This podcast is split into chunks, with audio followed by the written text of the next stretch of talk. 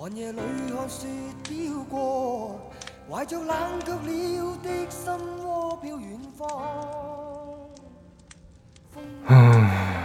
今天下班的时候呢，就有一个听友微信上给我问问题，然后我一般都是单独回答的，我也单独回了，但是，呃，我觉得这个问他问的这个问题呢，某种程度上有一些普普遍性，呃，另外我也不是相关方面的专家，所以我觉得有必要分享出来，就是可能很多人都会有类似的困惑，或者是。呃，有些人比较有经验，关于这方面的问题，大家可以在评论区相互讨论讨论，出出主意或者打打气什么的。嗯嗯，它的内容呢，大致就是说啊，熊哥您好，冒昧打扰，和您曾经一样是一个山东的上学的大学生，来自一个农村的家庭，父母就是希望他好好读书嘛，他也很配合父母的意愿，但是呢，不是不是很有天赋。呃，毕业以后来这边来山东读大学，读了一年之后呢，发现自己不喜欢这种生活，尤其不喜欢住宿舍，舍友很吵闹，呃，总有烦人的查寝，还有各种匪夷所思的制度，让他觉得很烦恼，甚至一度抑郁。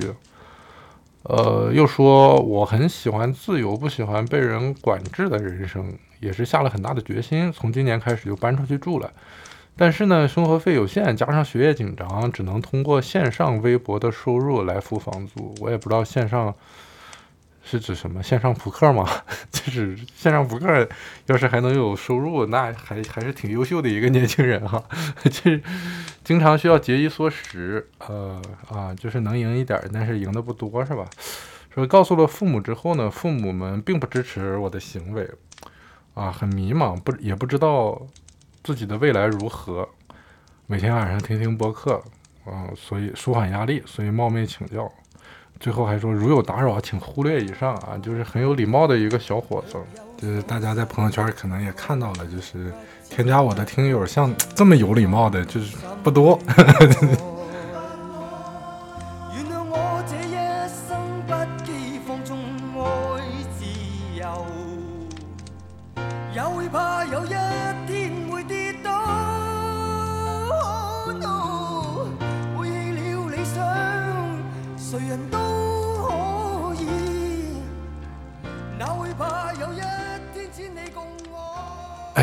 就是你如果现在上大一的话，他大概率是个零零后哦。就是我不知道零零后听没听过黄家驹啊？就是你看，你爱自由，家驹哥也爱自由，对吧？但是他也怕有天会跌倒。嗯，就是常听我们节目的听友可能也会发现，就是他二十年前我的困惑，二十年后他还有，所以我觉得这个东西有普有某种普遍性。嗯，他他的信信息里其实，呃，描述了四个困惑。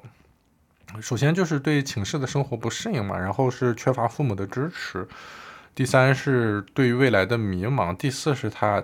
焦虑和抑郁的情绪啊对他的影响。所以我觉得就一个一个来说吧。首先就是对于寝室生活不适应这件事儿，我想很多人都会有的，很多人一定会有的，因为你想。如果你是一个独生子女的话，你从小从一个三口之家一下子切换到一个一群人一起生活的这种状态，如果是像我们那时候的寝室，一一间房子里住八个人没有厕所，那肯定是会非常不适应。但是关于生活环境转变的调试，这个其实是人生的宝贵一刻来的。就是我现在如果回过头来看的话，就像。因为，因为你在这种过程当中，你势必要去付出大量的交流啊、忍耐啊，包括自我管理啊、协调啊等等，就是一个集体生活嘛。我们又是一个这种怎么讲呢？就是社会化的物种吧。我觉得，就是从不适应到适应呢，一般有两种，一种就是你待的时间长了，你麻木了，你就所谓的适应了，就这种是相对被动的；还有一种是主动的，你耐着巨大的不舒服，你。付出一些努力，然后你尽量缩短这个不适的时间，你你更快的适应，这个是一个比较主动的。而你在适应的这个过程当中，你所获得的这种主动解决问题的能力啊，与他人沟通的能力啊，对他人甚至是忍耐的能力啊，以及自我管理啊，不管是情绪管理还是种种，反正这些对后面的这个社会化特别有帮助。呃，因为你你所有在现阶段遇到的问题，在进入社会以后都会以更加复杂以及影响力更大的方式出现。你在这个时候做好了一些这个这个技能储备啊，你你到了社会上以后，你会更加得心应手。就是我觉得这个事情呢，就是一个简化版的，就是社会化训练场景。实战训练场景是一个简化版的，就是就是你你当然可以选择，就是说我就以后我就要离群所居，我靠自己技术吃饭，我不用跟人打交道，呃，这种也行也行，但是它跟爱自由是两个概念，就是你具有社会化的能力，你选择不用，呃，和你完全没有这方面的能力，我觉得是两件事儿。我觉得你如果能的话，当然最好还是把这个东西你就当升级打怪，你抓住这个。简化版的社会问题的练习场景，你就好好练一练。呃，如果你实在打不通，那那你就出去租房，反正房什么时候都能租嘛。我我建议你出去租房之前，你你你再试一下，实在不行，那那那该出去租就出去租。我觉得，但是错过了这个练习的机会，真的非常可惜。嗯，真的非常可惜。我现在回过头来看，我是这个感觉。呃，而且很多人其实他对自由有一种误解，就是他首先就是。他们觉得自由就是是别人赏赐的，啊，就是是父母赐给我的，或者说是学校赐给我的，或者说是呃我天生就自动获得的，不是的，就是人类打有历史以来，所有争取到的自由都是靠自己搞过来的，你懂？而且自由和它是不等于逃避的，你知道？就是你你可以观察一下你身边的人或者历史上的人。你获得的自由多少，那很大程度上取决于你的能力，不管是经济上的还是精神上的。怎么解释呢？你我不知道零零后有没有看过那个《肖申克的救赎》，你知道，就是有的人在监狱里也觉得很自由啊，但是有些人在外面却觉得一点都不自由。你你可以去看看那个电影。所以，我希望你不要，就是我我我希望你不要掉入了一个语言的陷阱，以为自由就是无人管束，就是逃避啊。嗯，这这这两者是有区别的，要警惕。嗯，这个也没有必要深聊了。反正就是，反正简单说就是，自由是要靠自己，不能依赖别人给你多少。然后第二就是，自由要付出努力的，不管是呃改变自己经济状况的努力，还是你要获得一些哲学上的成长，这两件事都是你能肉眼可见的，或者说是你能直接感受到的。自己拥有自由的多寡是息息相关的，嗯，这个是我的想法。第二就是这个朋友他提到自己缺乏父母的支持嘛，我觉得这个事儿也要分两种情况来看，就是因为他提到他是农村家庭嘛，就是如果家里面确实经济条就是农民，他他分为有钱的农民和就是比较一般的农民，如果呃你家里经济条件确实不是很好，你站在你父母的角度去想的话，那。就很像是他们挣着农村的收入，但是要承担一个在城里上大学的孩子以外，还要再承担一份城里的房租。我觉得这个也确实不太公平，或者不说公不公平吧，就是也许对于他们来说确实是难以负担。所以我觉得这个也得理解和尊重哈。就是，但是如果你家里边是富农，就是特别有钱，呃。就是或者说至少父母是完全有能力负担的，但他还是不愿意让你住外边。我觉得这可能就是沟通方式出了问题，要不然他们没有传达到意思。比方他们也有我之前说的那种希望你利用这个机会去社会化锻炼的呃意思，他们没有表述清楚，或者是你你现在面临的这些痛苦啊和状况没有有效的传递给他们，他们很难代入或者感感同身受啊。哦，我觉得这个也是在东亚家庭里边特别普遍的一个现象，就是隔代的这种沟通里边啊，就抛开一些文化习惯，它很多时候你身份角色差异呢，你信息不一致嘛，就是很难有效沟通的。所以如果是后面这种情况的话，你可能需要详细的，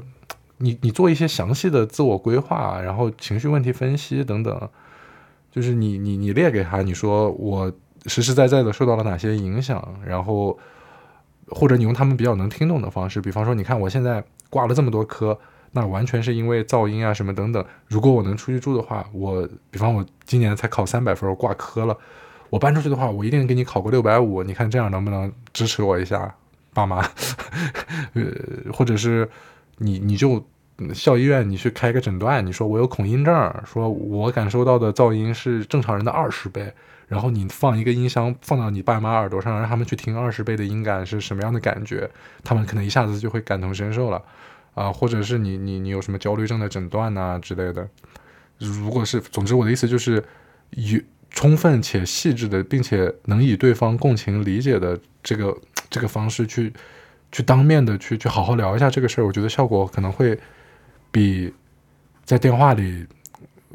讲要好。呃，如果最后还是不行，那你该做的你也都做了，那没有办法。他们就是特别不讲道理，就是完全不与你共情，觉得你就是在瞎闹，那没办法，那你就你就那你就只能出去，那嗯，就你也不打算去挑战，你就必须得出去住的话，那那那你就就只能放弃了呗，那就出去打工兼职吧，就是但是要注意安全，同时尽量不要影响学业嘛，嗯嗯，我觉得因为我自己以前也打过工嘛，兼职，我觉得。就是按照我的经验，就即便是体力劳动，呃，选择一个晚上上班的餐厅什么之类的，呃，一周干个三四天，晚上去，我觉得赚赚出来一个房租应该应该可以吧？我我不知道现在的行情啊，但只要不被骗，我觉得只是在学校附近找一个便宜的房租，我觉得应该是没问题的。嗯，呃，也不用过于担心啊。嗯，对于未来的迷茫，我觉得你如果是一个播客听众的话，我相信很多播客都有聊这样的问题。就甚至呃几百年前的人 和现在的人都感到迷茫，就是有无数的文学啊、心理学啊各方面的专家著作都对这个有非常详细的阐释和和描写哈。你你你稍微搜什么《少年维特的烦恼》啥的，《苏菲的世界》，你都可以看一看哈。就是这些少儿读物都是非常好啊。我就不在这儿展开了，这显得我非常，对吧？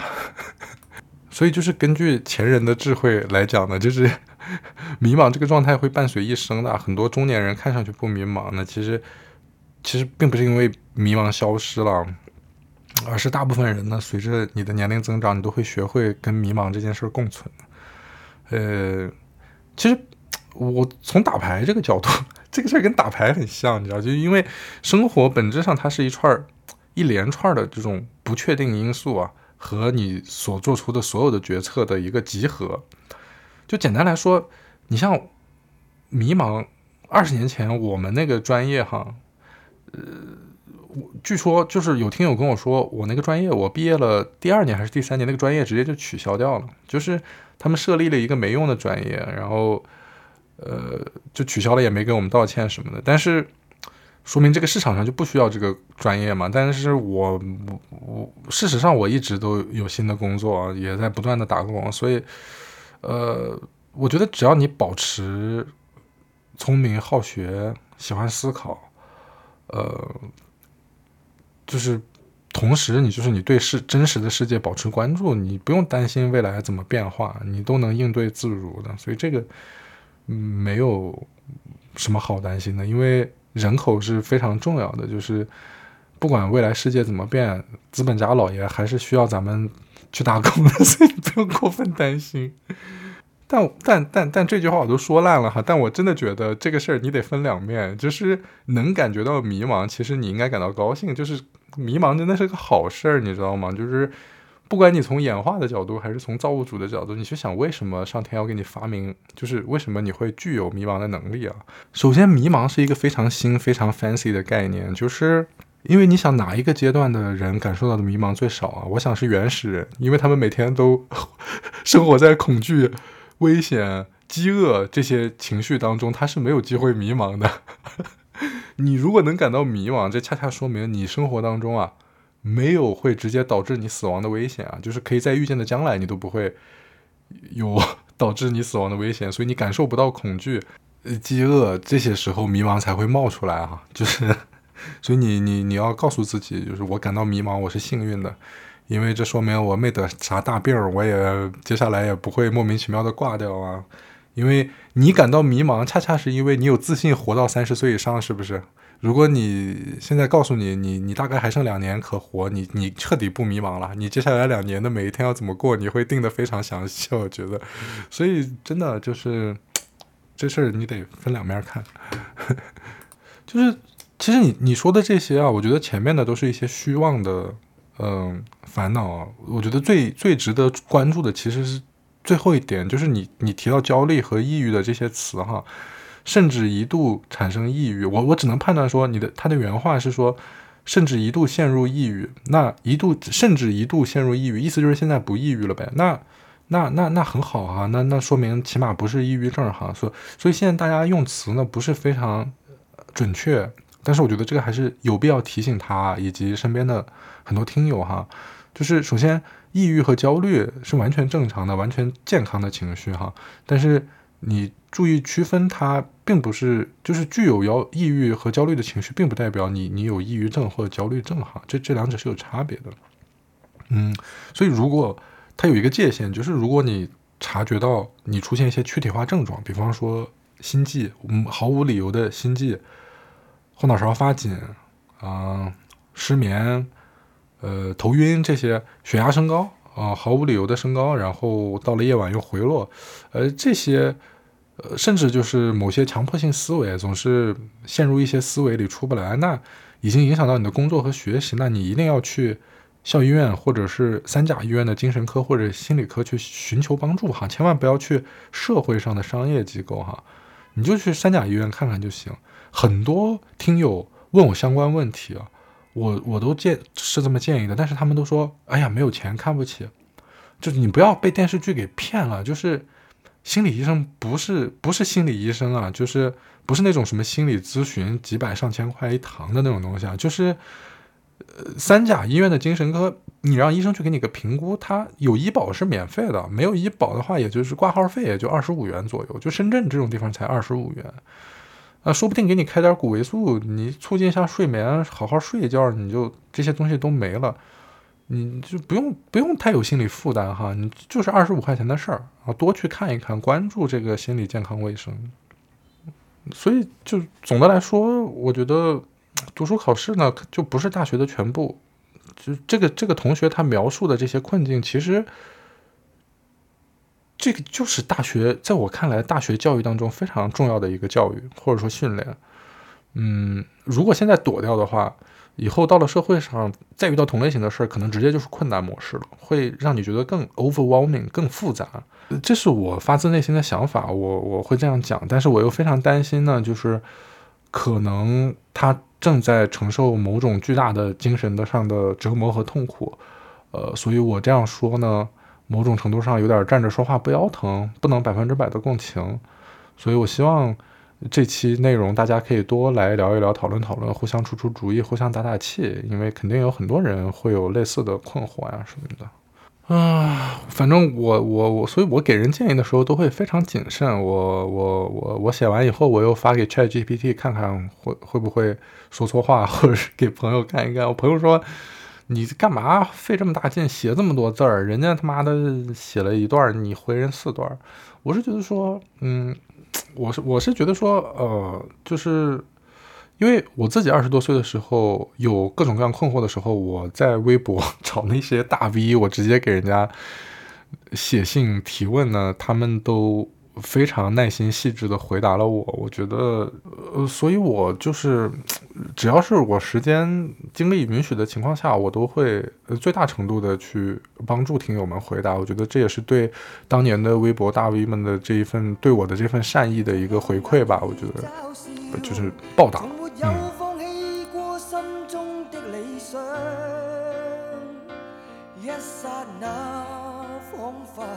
若有所失的感觉，不知不觉已变淡，心里爱。原谅我这一生不羁放纵爱自由，也会怕有一天会跌倒。